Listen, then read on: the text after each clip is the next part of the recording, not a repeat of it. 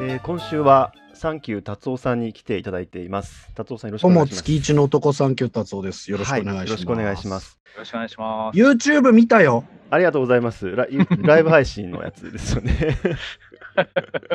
大学辞めちゃうの？そうそうですね。はい。そして、イッチーがやっぱ謙虚にならないっていうのがうん。あいいよね。やりますっていうその、そういう年なんだな、僕らっていうのをちょっとじ実感しましたね。そうですねうん。ちょっといろいろこう、なんか準備してきたものをそろそろ出さないといけないという感じですかね。えっと、イッチーは今の職場って何年目なの？えっとですね、職場は、えー春で18 14年目になります。あ、14年か。そうですね。いや、14年いたらそうなるよね。なんかですね、我々の業界、病院、一つの病院に何年いるって結構短く移っていく人も多いんで、ですよね。卒業年度、あの何年に免許を取ったかっていうのも結構同時にやるんですけど、うんまあ、それで言うと僕、次18年目になるんですよ。なので、うん医師18年目っていうとですね、もう一人で全部やんないといけないでしょ、それはっていうところですね。まあ大体。え、開業医って何年目ぐらいで開業するの？最近は12、3年目で開業しちゃう人もいますし、まあ、20年経ってからする人もいますしね。まあ、あーじゃあ大体その幅が。大体そっかええ。落語家でいう真打ちと同じだね。あーそうですね真打ち、なるほど。今年同級生が、去年か、去年同級生が2人教授になりました。え相当優秀じゃない？相当優秀です。相当優秀ですけど、そういう人たちが出てくる、まあ、年齢なんだなと思いましたね。ですね。そっか、40代で教授ってあるんだ。医学部、医学系でもありますね。早いところだと。あと、どうでもいいけど、あの、アカデミアの世界に入ってない人って、大学の先生みんな教授だと思ってる人多いよね。あ まあそうなんですか？そうなんだ。ええ まあ、大学の先生のことをまとめて教授って呼ぶパターン結構ありますよね。そうだね。はあのあー講師とかっていうい。ポ,、はいポストのことよく知らないよね。うん、であの助教と助手をいつまでたってもみんなこう区別してくれないっていうか昔のままっていう、だいぶ違うけど、ね。助教と助教授がごっちゃになってる。っていうのもあるしね。そうなんですよね。あはい。ということであのイスカリユバさんの話をはい。し。ていただこうかなと思うんですけど、うんあの人間たちの話っていう短編いや集ですね。もう引用って言ったらもう、あのいそうですスカリユバチャンネルみたいなとこあるじゃないですか。あありますね。あのゆ ゆばってるっていう言葉をイッチが生み出して 勝手に使ってますけどね。いや俺早川書房スポンサーなのかなって思ったぐらいやっぱイスカリユバの話結構してて初期から。そうですねなんかこうただの好きっていう感情以上以上のものがあるんですよね。なんかビスカリユバ作品に関しては。この方は2016年くらいから活動なさってる。そうですね。あの、えーと横浜駅 SF がそれぐらいなんで、えっと、実際、格読むに出したのはもうちょっと前だとは思いますけどね。格読むが立ち上がったのと同じぐらいだと思いますけど。多分あでも10年経ってないん立ってですね。ないと思いますね。はすごい人ですね。い。うん、すごいそうですか。ね。えーまあ、横浜駅 SF とかね、まあ、その人間たちの話も出ましたけど、はい。それどういうニュアンスの作家ですか、2人からしてみたら。一致的にはどういうニュアンスの作家さんですか？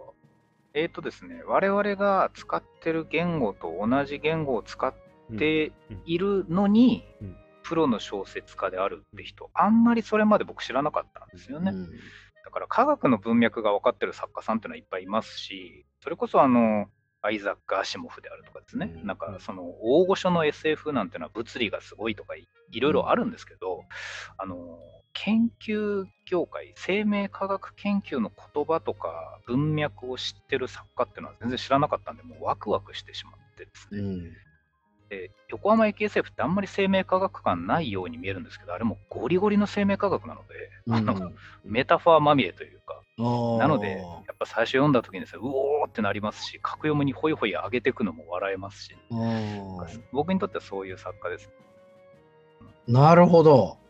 確かにその生命科学分野の言葉っぽいものが出てくる。まあ僕専門じゃないから分かんないけど、やっぱりそういうちょっと深い知識を感じさせるし、まあ普通だったらここちょっと読者のことを意識してもうちょっと分かりやすい言葉にするかなっていうところもちょっと踏ん張ってあえてこう専門用語を使ってでも理解させるみたいなね。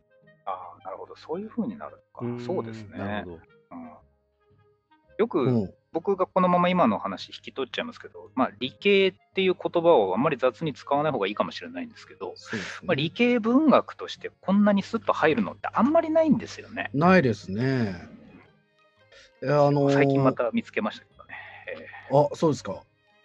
いや、なんか僕ら世代だとね、森博さんとかは、やっぱその数学とか物理みたいなねうん、えーまあそういう文章、硬質な文章、まあハードコアですよ、かなりの。でもそれやってくれてましたけど、またちょっと生命科学ってなるとね、他なかなか思い当たらないなというところあったんだけど、先輩にとってはどうですか？そうですね。まあ、一致と今、達夫さんが言ってたこととほぼ同じで、やっぱ森博の生命科学版がうんエスカリューバっていう感じがするし、うんえっと、勝手にやっぱ代弁者だと思ってるんですよね。なんとなく。自分たちの言葉の代弁者っていう感覚がしてて、多分本人は嫌だと思うんですけど、そういうの。うんうん、で、あとは、えっと、本これもご本人も言ってた気がするんですけど、えっと、SF って大抵テクノロジーに関することを書いてることが多くて、うんサイエンスについて書いてないね、なるほど。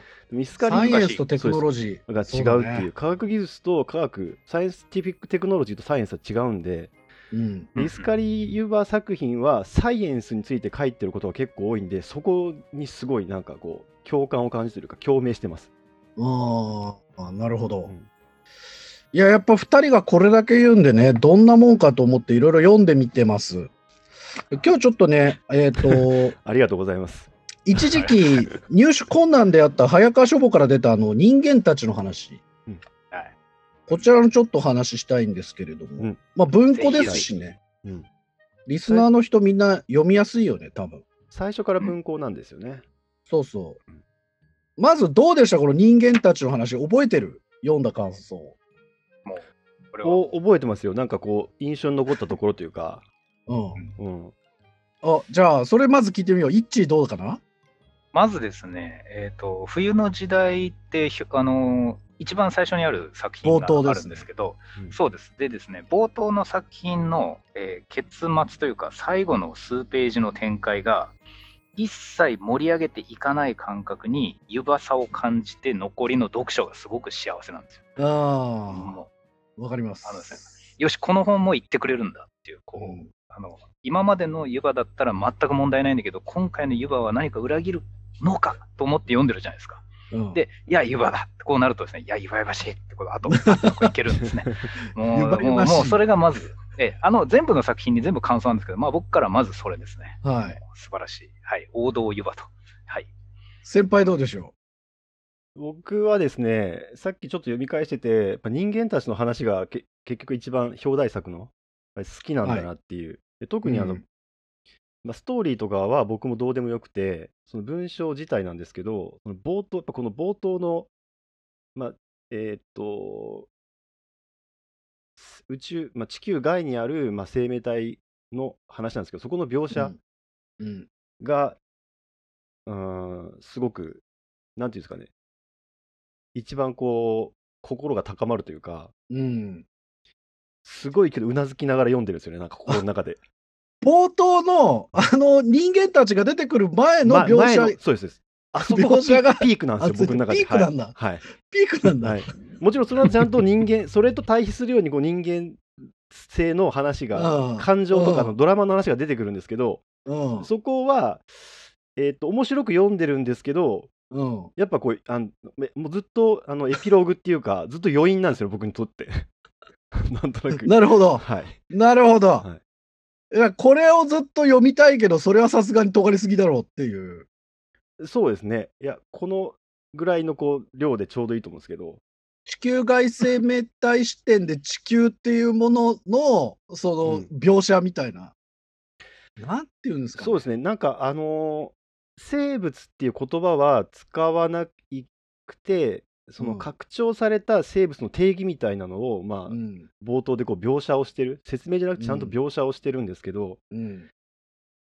なんか、うーんと、ずーっとこう、科学的な用語で、まあ、その岩石の中にある有機分子のうんとその反応が続いていくってことを描写してるだけなんですけどあれすごかったな。そこがなんかななんて言うんだろうなまあえ一言で言うとエモいんですよね。サイエンティフィックにエモいんですよね。そのなるほど。科学のえーっとことでこう感情のことになるとやっぱりやってる人がどういう気持ちでやってるかとかどういう熱量でやってるかっていううん。そういう厚さになると思うんですけど僕はサイエンス自体にもそういうなんかストーリーとかエモさってあるなと思ってるのでそれがこう出てるのでなんかもうありがとうございますしかないんですよ。とりあえずこの あの、なるほど。はい、えー。我々一回番組で言ってるにもかかわらずうん、新しく違う言葉で同じような感想を だから、はい。でも、そう考えると、実際に、その、ん近い研究者が読んでも熱くなるし、まあ、僕みたいに全く素養がない人が読んでも面白いように書かれてるんで、やっぱ裾野が広い作家さんなんだなっていうのはちょっと感じました。うーん遠心力もあるってことなんですねで、面白かったですね、とにかく。達夫さんはどういうところがこうポイントになってますか？えーっとね、世界を知っていくプロセスが面白いなと思って。ああ、なるほど、素晴らしい。あの、この、ここで描かれてる世界ってどうなってるのかなっていうのを、うんえっと、知らず知らずのうちに、うんあの、想像させられていて、うーん。で、知らず知らずのうちに答え合わせみたいのが出てくるんですよ。でああ、なるほど、これこうなってんのか。あ、なるほど。ということは、なるほどあっちの方はどうなってんだろう。ああ、なるほど、そういうことね。っていうのがずっと続いてて、その、なんだろう。思考と回答のプロセスによって世界が広がっていく感覚っていうのがめちゃくちゃ気持ちいいんですよ。ああ、確かに。なんか登場人物の感情の動きで、こう、読者を引っ張っていくんじゃなくて、うんそういうこう世界がこう、世界の広がりというか、その、どうなってるんだろうっていう興味で引っ張られて確かに読んでる気はしますね。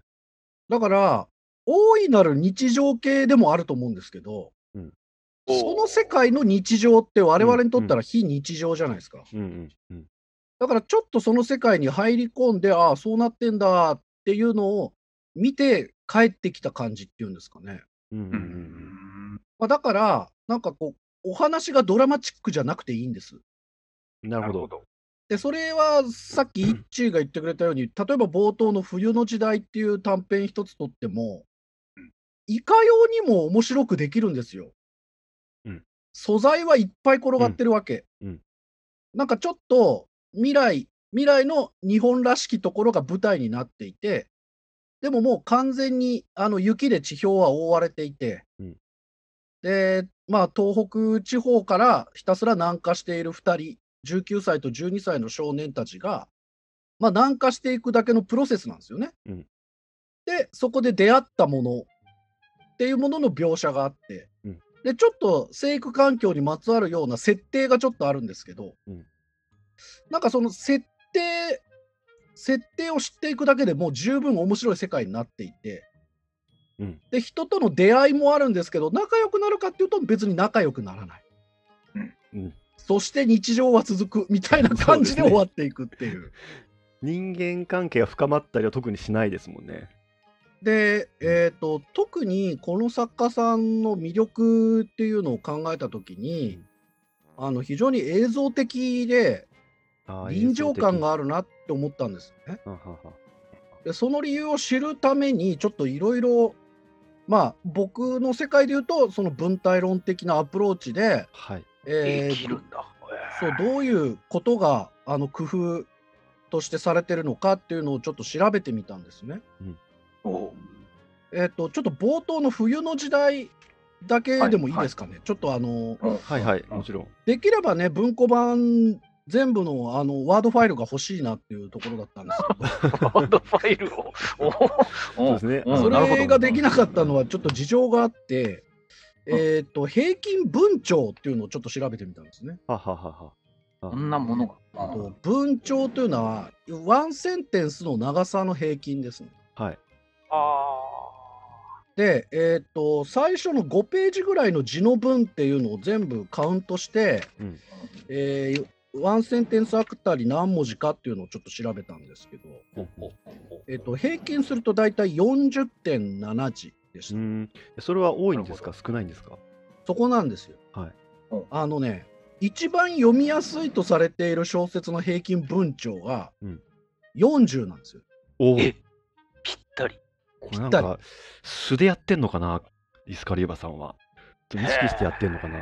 で、えっ、と、当点、はい。当点がですね、大体30字に1回出てきますね。えーんっていうことは、大体50字ぐらいの文は当点が2回。の、うんうんうんえーで、まあ30字ぐらいだったら1回あるかないかぐらいな感じ。じゃあなるほど。うんそれは比較的少ないんですか？えっ、とね、まあ、どうだろうな、人によるけど、大体20時くらいに1回出てくればいいっていうふうに言われてるんで、平均よりちょっと少ないかなぐらいな感じ。う。で、その平均よりちょっと少ないのは、割と冒頭説明っぽい文章もちょっと散見するんで、うんうんえっと、世界を説明するにはね、あの連連帯就職説っていうのが結構出てこざるを得ないんですよね。はいはい。なるほど。世界を説明する。なんとかのなんとかでなんとかのなんとかみたいな、その名詞をこう就職していく。うん、例えば、いえっと冒頭ですと熱い氷からぬっと顔を出した案内標識うんううんんうん。これ案内標識という名詞に熱い氷からぬっと顔を出したっていう2つの就職語がついてますよね。うんなるほど。うんううんん。でこのようにあの名詞名詞自体が結構長くなるっていう特徴があるんですけど、うんこれがね多すぎると読みにくいんだけどこの作家さんはね本当に読みやすさを意識してるのかうん。あのたまに出てくるのへえ。固めないのへああ、そうか。それが続くと、やっぱり読みづらい、意味が取りづらいのか。そうだからね疲れない、あーえーただあのこの文字で書かれた情報を処理する以外にもあの読みながらあの入れて入ってくる情報っていうのがあるんで、うんやっぱ読者はあのいろんな情報を最初から読み解かなきゃいけないわけですよね。うんうんで負担をかけすぎると読んでもらえなくなるわけ。え。なるほど。だから、あうんうんすすごく読みやすくする工夫っていうのが結構いっぱいありました。へえ。これなんかウェブ小説から出てきた人の特徴とかそういうのはあるんですか？いやそれはね、ちょっとウェブ小説で出てきた人たちの文体の分量が分かんないから、だエビデンスがないと何とも言えない。そうデータベース化できてれば、はい。この企画することはできるんですけど、うんうんうんうんえーっとね、ちょっと古いデータになるんですけど、は はえーっと川端康成で平均文鳥が28.5なんですよね。ああ、短いんですね。うんうんあの純文学は大体短いです。あ、そうなんですか。あのー短い文うんとか、その文章でいかにこう行間を感じさせるかみたいなゲームみたいなところあるんで、なるほど。はは。それは情報を詰め込むっていう意味ですか？その短い言葉に。積み込み詰め込みすぎず説明的すぎず。ああ、え、行間みたいなことですか？そうですね、あの説明をするような文章になると、うんうん。どうしてもね、あの例えば接続詞を多用したりとか、うん。えー代名詞を多用したりとかっていう特徴が出てくるんですけど、例えば、あの例えばとか、だからとか、何々だからであるとか、そしてもちろんみたいな、前と後の文章をつなげるような言葉が出てきて、やっぱそれだけ文が長くなる。うーん。うーんけど小説って割とそのなんだろうなえっ、とよく例に挙げられるのがうー昨日徹夜で勉強したと、えー試験の結果は良くなかったという文の間に接続詞を入れなさいうん。っていう問題があるとする。はい。はいはいはいはい。一致何入れるかな？昨日勉強したと試験の結果良くなかった。昨日徹夜で勉強したうんが、昨日徹夜で勉強した。しかし、テストそうですねの結果は良くなかった。まあ、まあ、そんなとですねかしかしだよね。うんそうですね。えー逆説だよね。うんうんだと思いますけどねということは、徹夜で勉強したっていうことは、ちゃんと詰め込めたはずなので、試験の結果がいいだろうという前提がそこにありますよね。うん言われてみれば、うん、そうですね。僕はそういうストーリーを書いてるつもりでしたね、今。ただね、順接も入ることができるんですよ。うん、うん、言われてみれば。えっ、と、昨日徹夜で勉強した、えーだから、えー試験は、試験の結果は良くなかった。うんあうんなるほど。つまり、あんまり睡眠時間を取らなかったことによって、試験の結果が良くなかったっていうふうにも言えるんですよね。なるへそ。うんうんうんこの違いっていうのは、書いてる人がどこに常識を設定してるかっていうものの違いなんですよね。白いですね。うんた、だ、小説って、この接続詞がないんですよ。うん。昨日徹夜で勉強した試験の結果は良くなかった。で、この2つの文の間っていうのは、読者が埋められるように周到に準備していくのが小説なんですよね。わかる。うん。だからいい小説って接続詞が少ないんですよ。よ。なんかあの、で、又吉さんの小説の時になんか接続詞が少ないみたいな話をしてた気がするんですけどね。そう、あの、純文学はね、い接続詞が少ないっていう傾向がある、やっぱり。ん。えーだから芥川もね、30字切ってるんですよね。ははははは谷崎が60。長いんですよ。うん。ああ、それはなんか理由があるんですか？えっ、とね、谷崎潤一郎はまあ作品にもよるんですけど、うんえっ、とね、あの、語りと文の境界線みたいなので表現するような作品が多いんで、ん。まあ、一番特徴的なのは春金賞っていう小説で句読点が一個もないっていう小説なんですけど、へえ。まあ、それ以外にも、割とこう、文章を読むこと自体が、あの、話を聞くような心地よさっていう、でもまあ、これは作家によるリズム感とかにもよるんですけどね。うん。そう考えると、まあ、えっ、と、昭和、大正から昭和にかけての作家たちよりは、えっ、と、長いが、うん現代で読みやすいと言われている小説の文としてはもう本当に平均値40字。に収まってるっていうのはちょっとびっくりしましたね。もうちょっと長いんじゃないかっていう予想だったんですか？うん、なんか受け取ってる情報としてはもっと密度が濃いものだなと思ったんで、ああ、なんでだだろうって思ったんですよね。で、文鳥を調べてみたらそう、そう長くもなかったっていうことにちょっと衝撃を受けまして。これなんか日本語で論文とか書いたらめちゃくちゃ一文長くなりそうですよね。何の？なあのいや自分たちが例えば、えっと、論文を書いたとしたら生命科学系の文章と書いたら、多分一文の文字数多いんだろうなと思って。あ、まあ小説説明文とはいかだと長くはなりますね。うんただ、論文の文体っていうのは、うんえっと、基本的に語順とか、うんえっと、そういうものが大体似通ってくるんで、読みやすくはなってると思うんですよ。慣れれば読みやすいってことですよね。うん。うんうんうんとか、連帯就職説がそんなに長くないとか、専門用語が多用されてるだけで、文の構造としてはシンプルなのが多いし、いやなんか、えっとはい、うん、接続詞多いなと思うんですよね。それは説明してるからですよ。はいはいはい。いやだからそういうとはそういうのとはまあなんていうかえー違うところにあるっていうかうん、自分で申請書とか書いててもなんていうかもうちょっとこうなんていうかシンプルにというか文章を短くもそうですし一文短くもそうですしなんか長くならないダラダラしないにしたいとなみたいなことはず ずっと思いつつなかなかうまくいかないなと思ってるんでだからそういうこう例えば科学的な情報を入れ込みつつも小説として読みやすいその文字数になってるってことですよね。そうですね。それはちょっとびっくりしました。うんうんうんうんだから、例えば、なんだろう、その論文にしても、科研費の申請にしても、はい。まあ、要するに、おお親に自分のお金の使い道を説明するのと一緒で、はい。じゃあ、いくらください。うんなぜならば、これを欲しいからです。そうですね。でこれを得ると何の役に立つかっていうと、こういうこともできます、ああいうこともできます、うんそしてこういうこともできますって言わなきゃいけないですよね。うんとか、今回わかっ、このお金でできたことってこういうことでした。でうんこれによってこれが分かりました、あれが分かりました、そしてこれが分かったんで、今回いただいたお金は有効に使いましたっていうことを説明しなきゃいけないですよね。うんうんただ、小説ってやっぱ説明じゃないんですよね。うんうんうん。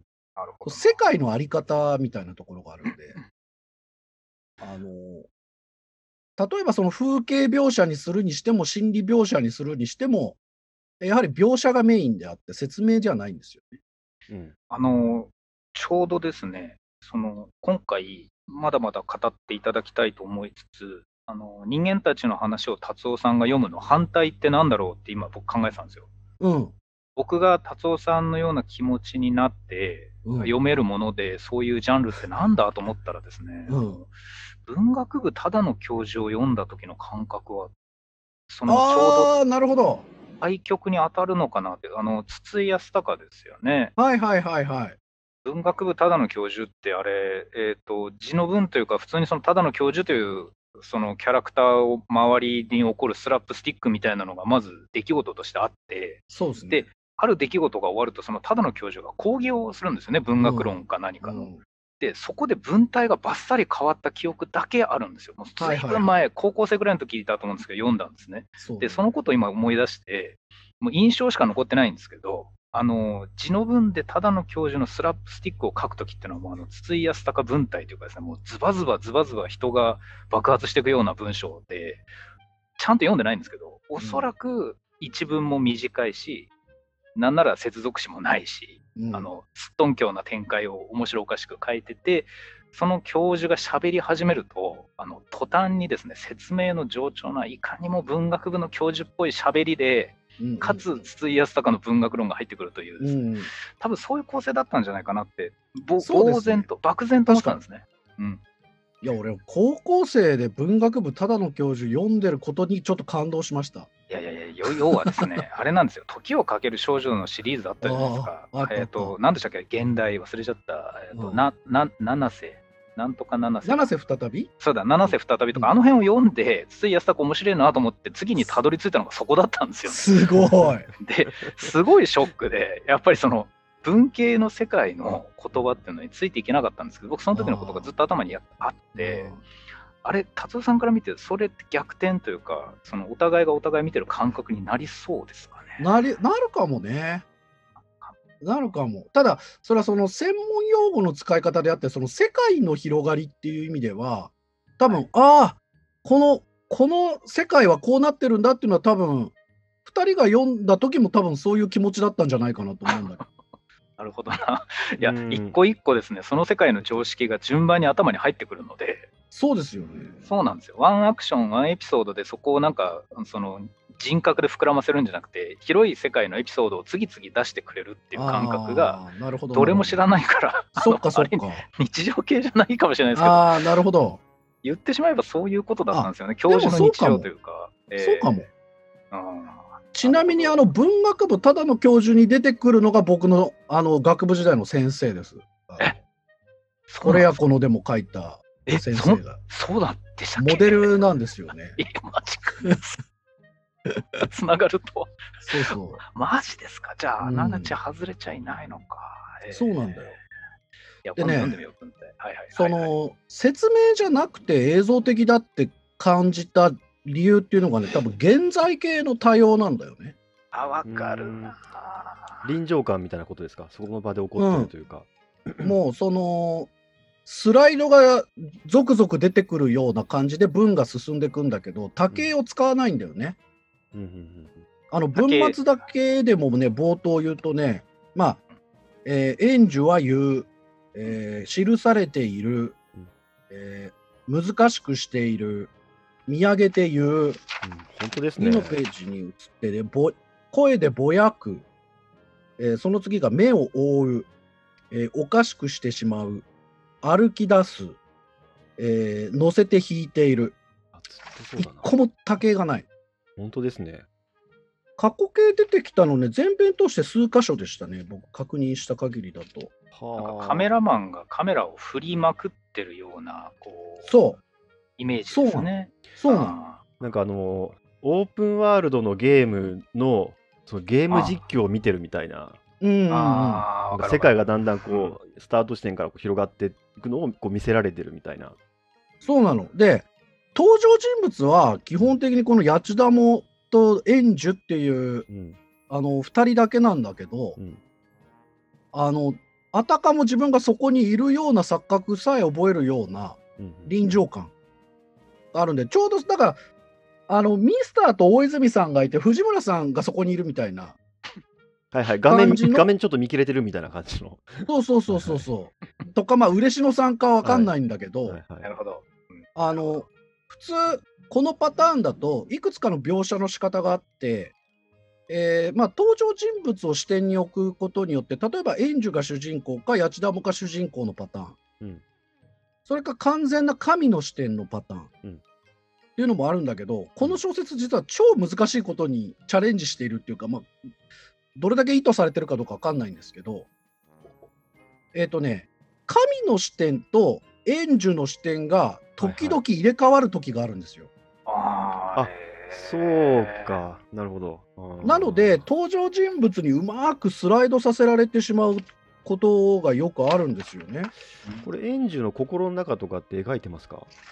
あのね、あんまりないんだけど、たまに出てくる。例えば、えーと、一緒に半年間移動していく中で、八千ダモが12歳だったんだけど、結構背が伸びてくるんだよね。うんうん。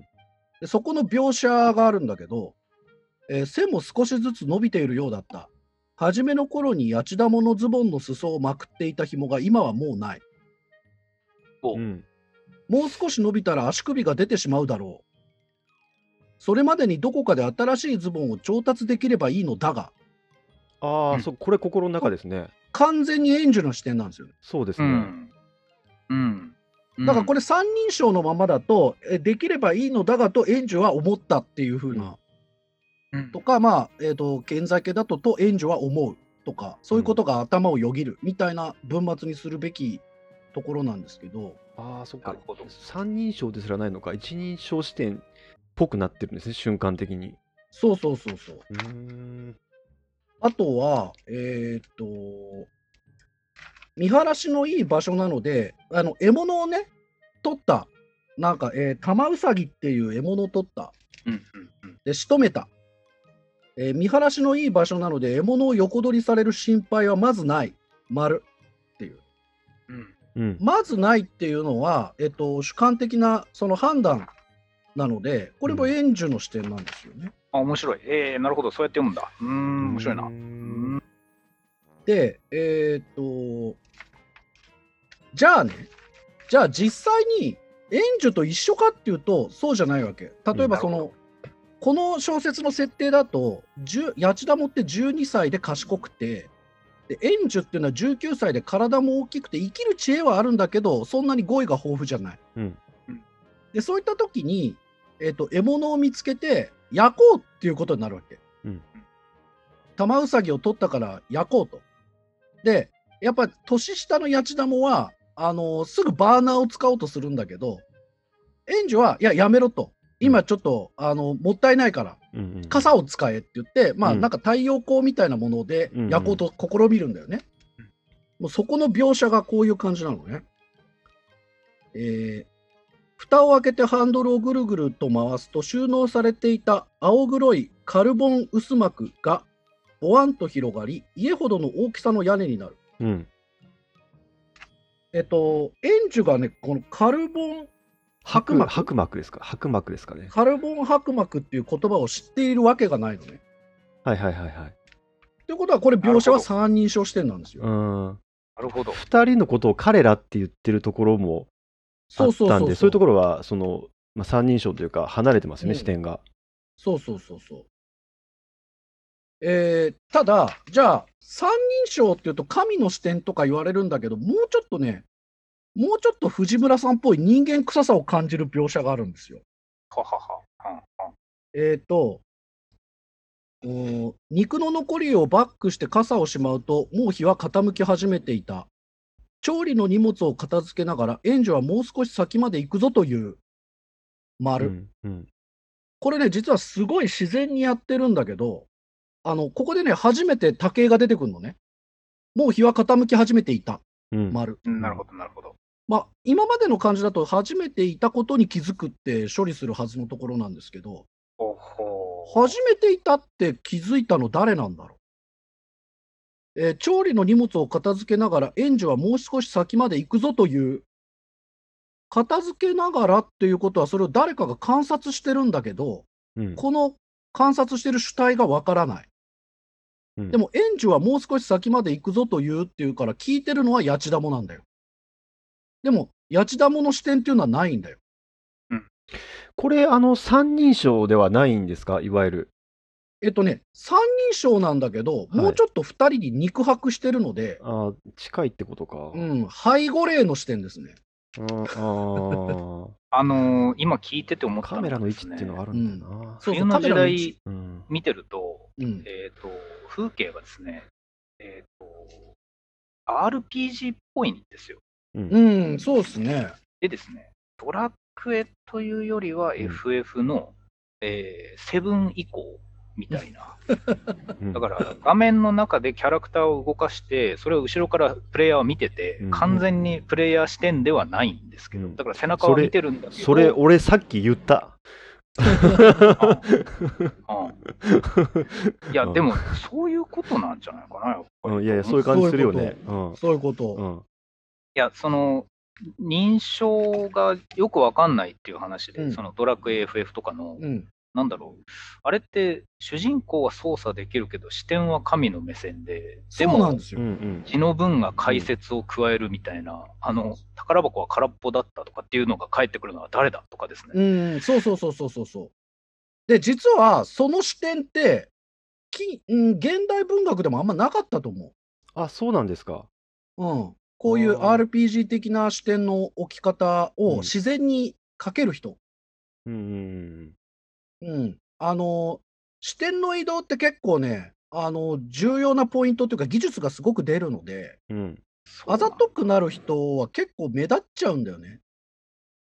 だけど、この作家の場合はね、すごく自然にカメラの切り替えが行われていて、えっ、と、だからカメラがアップで寄ることもあって、その人と同一になる時もあるんだけど、引いてその人物がカメラに入ってくることもあるっていう感じ。なんかその日本のその商業小説においては、結構その読者が混乱しないためにうん、そのカメラの位置をこう変えない方がいいとか、うなんかこういろいろ、その、ええっと、下手なことしない方がいいみたいなうん。意見もあるって聞いたことあるんですよね。そうそうそうそう。というか、そもそも日本語はやっぱ動詞と動詞の活用が豊富なので、うんうんえっ、と、まあ、主語というか動作主はあんまり変えない方が、えっ、と、動詞で分かっちゃうんで、あの、いいでしょうって言われてるんだよね。うーん、うん。とあの、S は変えない方がいいっていう。ああ、そうなんですか。なるほど。それでだから視点っていうかカメラの位置を変えない方が自然だっていそううそうそうことですねそうそう。で、カメラの位置を変えるんだったら、えっと、私はこう言った、彼はこう言ったっていうように、毎回、その動作主を最初に明示しなきゃいけなくなるわけ。あ、そっか、主語を書くのが日本語だと結構うるさくなっちゃうけど、まあ、英語とかだとそれが当たり前だから別にそれでいいっていう話なんですかね。そうそうそうそうそう。うん。だけど、じゃあ日本語はそこをどうカバーしてきたかっていうと、私はこう言った。うんえーこれに対してこう言われたって、言われたっていう形にすることによって別に彼はは言わなくてもわかるでしょっていううん。文章、文だから、うんうん。それが動詞の活用でっていうことです、そうそうそうそうそうそう。なんだけど、結構その大胆に視点に寄ったり、視点人物に寄ったり、引いたりしてるなっていうのが、すごくこう印象的。うんしかもあんまり気づかない。うん、面白い。どな。僕自分であの、なんか、ものを書いてみようと、今回先輩に無理言われて書いたときに、あーうんうんうん認証をどうしようっていうのをまず最初に考えたんですよ。そこだよね。んはい。で、すごい、あの、これ後出しじゃなくて最初から本当に考えてたことを言うと、文章の長さと時制をどうしようも、割と僕毎回決めるんですよね。おー、すごいじゃん。いや、実際そうなんですよ。なので、今回どうしようと思って、一人称で現在形で書くっていうコンセプトで短めの文章でっていうふうに作ってるんですうんよ。作ってるうんうん途中は。でもまあだんだんよくわかんなくなってくる。要はプロの統一感がないので、うん、だんだんバラバラになるんですけど、なんでその時に一人称にしたかっていうと、おっしゃる通りで、誰は誰はっていうところの処理がよくわかんなかったんですよね、僕。そうなんだよね。わかる。そう。一人称がとりあえずやってみやすい。とやって三みやすい人称大変なの？思いました。考えることが多いんだよな。ででも書けるもやっぱ、書けることも多いんですよね、三人称の方が。そうそうそう。範囲があの広いというか。登場人物たちが知り得ないことも書けるっていう利点はあるんだけど、はい。やっぱりさっき言った日本語の特徴なのかわかんないけど、やっぱり日本は詩小説多いよね。うーん。えそれ一人称視点のってことも含めてってことですか？私はうんが主人公のうんうん S の、うんまあ、えーファンタジーとか創作じゃなくても、うんなんかやっぱ詩小説っていうものの文化が結構これだけ多いのって、やっぱそういう文の構造も関係してるのかなって思うことがある。ただこれは思ってるだけで実証はできない。ああなるほど三人称で書いても、仮にですよ。僕が仮に三人称で書いても、鍵括弧がいっぱい出てきて、結局主人公が喋ってるみたいになるんじゃないかなと思っちゃったんですよねそう そうそうそうそうそうそう。そうで、なんか今パッと思いついたその日本人の小説とかって、僕が印象的なのって、あのあのセリフが良かったよねっていうのをよく言うんですけど、うん。あの表現、あの字の文なんて僕は全然記憶に残ってなくて、でどれだけその人が喋った言葉とか一人称の言葉にその着目してるんだろうって僕なんか思うわけですよ。ところが、そうは言いながらも三人称の小説じゃいつ読むかっていうと、海外の SF とか、あの海外のですなんかげ幻惑されるようなやつとかを読んでると、もう字の文しかないようなやつを読んでると、うんよくわかんないんだけど、面白かったけど、何が面白かったかわからんみたいに僕は今なってたんですよね。なるほど。それな分かった気がします、それ言われて。あ、そういうことだったんだなと。一応ね、三人称の小説も結構あるはあるんだけど、うんえっと、人によったらね、この、この登場人物って私にしても別に成立してるよねっていう小説書きがち。三人称の一人称視点みたいなの多いですよね。そうそうそう。だから、彼はえっと何とかと思ったって書いてあるんだけど、でも結局一人称、そこ、彼を私にしたら全部いいじゃんみたいな。うん。うん。だから三人称視点の文章の良さっていうのを生かしきれてないんだけど、うん。この冬の時代に関しては、うんやっぱりあの園樹がそんなに賢くない19歳でしょ、うんで生物学的な知識もないしうん。八千玉もそんなに語彙が豊富なわけじゃないうん。じゃあ風景描写どうするか CD 描写どうするかあこれやっぱ神の視点じゃないとできないうん。っていう中で、えーなんかこう本当に生物学的な言葉が出てきたりするんだよね。例えばその玉うさぎ玉うさぎはえっ、と脂肪の層があってその中に基沈質でできた殻がさらにその中には脳と内臓の混ざった核があるっていう、うんこれって2人には表現不可能じゃん。確かに。うん。うん。突然の基沈室。んそうそうそうんえー、とこの動物はうんあそうか基沈室でできた殻があっ登場人て、さらにその中には脳と内臓の混ざった核があるねとか2人は言わないでしょ。これは三人称的な視点、あそうそうそうそう三人称的な表現ですよね。だからここは三人称っていう視点を取ったメリットなんだよね。うんうんやっぱ SF とか三人称多いんですかね。まあ、やっぱ世界を説明するには三人称取った方が分かりやすい。あとはは僕、今の今までその書き方を湯葉認証だと思ってたんですね。なんとなく。湯葉認証から書くだろうみたいな。そう、あ、この設定湯葉っぽいと思ったらもう湯葉認証なんですよ。なるほど。うん確かにね、まあ、イスカリブさんが喋ってる感じもするけど、だけど、イスカリブさんってなんかこう、世界の設定を説明するんだけど、こうできるだけこうさりげなくやろうとしてるというか、うん。なんかこう、えっ、と、突然出てくるんですよね。当たり前にそこにあるものとしてうん説明されてるから、なんかこちらに向かって話してるっていうよりは、当たり前にあるものを描写してるっていう、だから木木が生えてますみたいな感じで、そういう SF 的なガジェットが突然出てくるから、そこがやっぱ好きなんですよね。わざとらしくないというか。そう。あのーだから今ね、2人が言ったそのイスカリユバさんが話してるようだっていうのは、うん。ちょっとその、落語の和法に近いなっていうところなるほど、面白いな落語家って確かに目の前に描写してる人間がいるんだけど、その存在が消える時があって、あははははは。たまに語り手本人が出てくる。うん。うんけど、押し付けがましくない。だからうん、別になんか昔の話聞いてる時に、そこのへっついの奥だよとかっていう時の、へっつい？へっついって何？みたいに、今の我々は思うわけじゃないですか。うんそれと同じで、え、キチン室の中に殻どういうこと？みたいに、でも、あこういう世界なんだっていうふうにちょっと納得させられてしまう力がある。ああ、そうか。だから、専門用語のわからなさっていうのをありつつも、うん説得力があるってことなんですね。そう、だから、うん三人称をね、神の視点って言ったりするんだけどうん、神よりやっぱりキャラクタライズされた語り手なんですよ。司馬遼太郎みたいな感じなんですかね。ああ、まあまあまあ、歴史小説でいう司馬遼太郎とかうんに近いかな。イスカリ湯葉なんですよ。ゆだから湯葉しか湯そこも葉ってる感じなんですね。あのね、しばしだかみたいな。あの読み進めながら気づくっていうか考えさせられるようになってるんだよね、ちゃんと。あそうですね。はい。それはそう思います。うーんと、長く氷に埋もれている間に顔料はあちこち剥がれ落ち、文字の判読を難しくしている。あ、じゃあ随分時間が経って、えーで、顔料が落ちてるんだっていうことがまず分かって、あ、じゃあ地形がどうなってんだろうって思うと、うん一番最初、平松、いや違うよ。氷松かな？いやいや、そうじゃない。あれ浜松って読むんだよ。うん。静岡の西の方っていう会話から始まると。そのつかみですよね。え、まだ静岡か、長えな、静岡は長いよねっていう会話が出てくるのね。うん。だけど、ここで言う静岡っていうのが、市ではなくて、なんとなく県っていうエリアの話してるって読めません？はいはい。おお、はいうん。だって浜松って市の話だから、うん静岡も市だと普通は誘導されるんだけど、あ、静岡っていうエリアはまだ残ってる世界の話なんだっていうのが、うんここで理解できるようになってるの。なるほど。うんうんうん。解像度がそれがすごいな。と思って。ポストアポカリプスものを書くときに、うん。昔は静岡県と呼ばれていたところっていう知識をなんとなくこの2人が持ってるってことをうん。がこう匂ってくるというか、そうそうそうそうそう。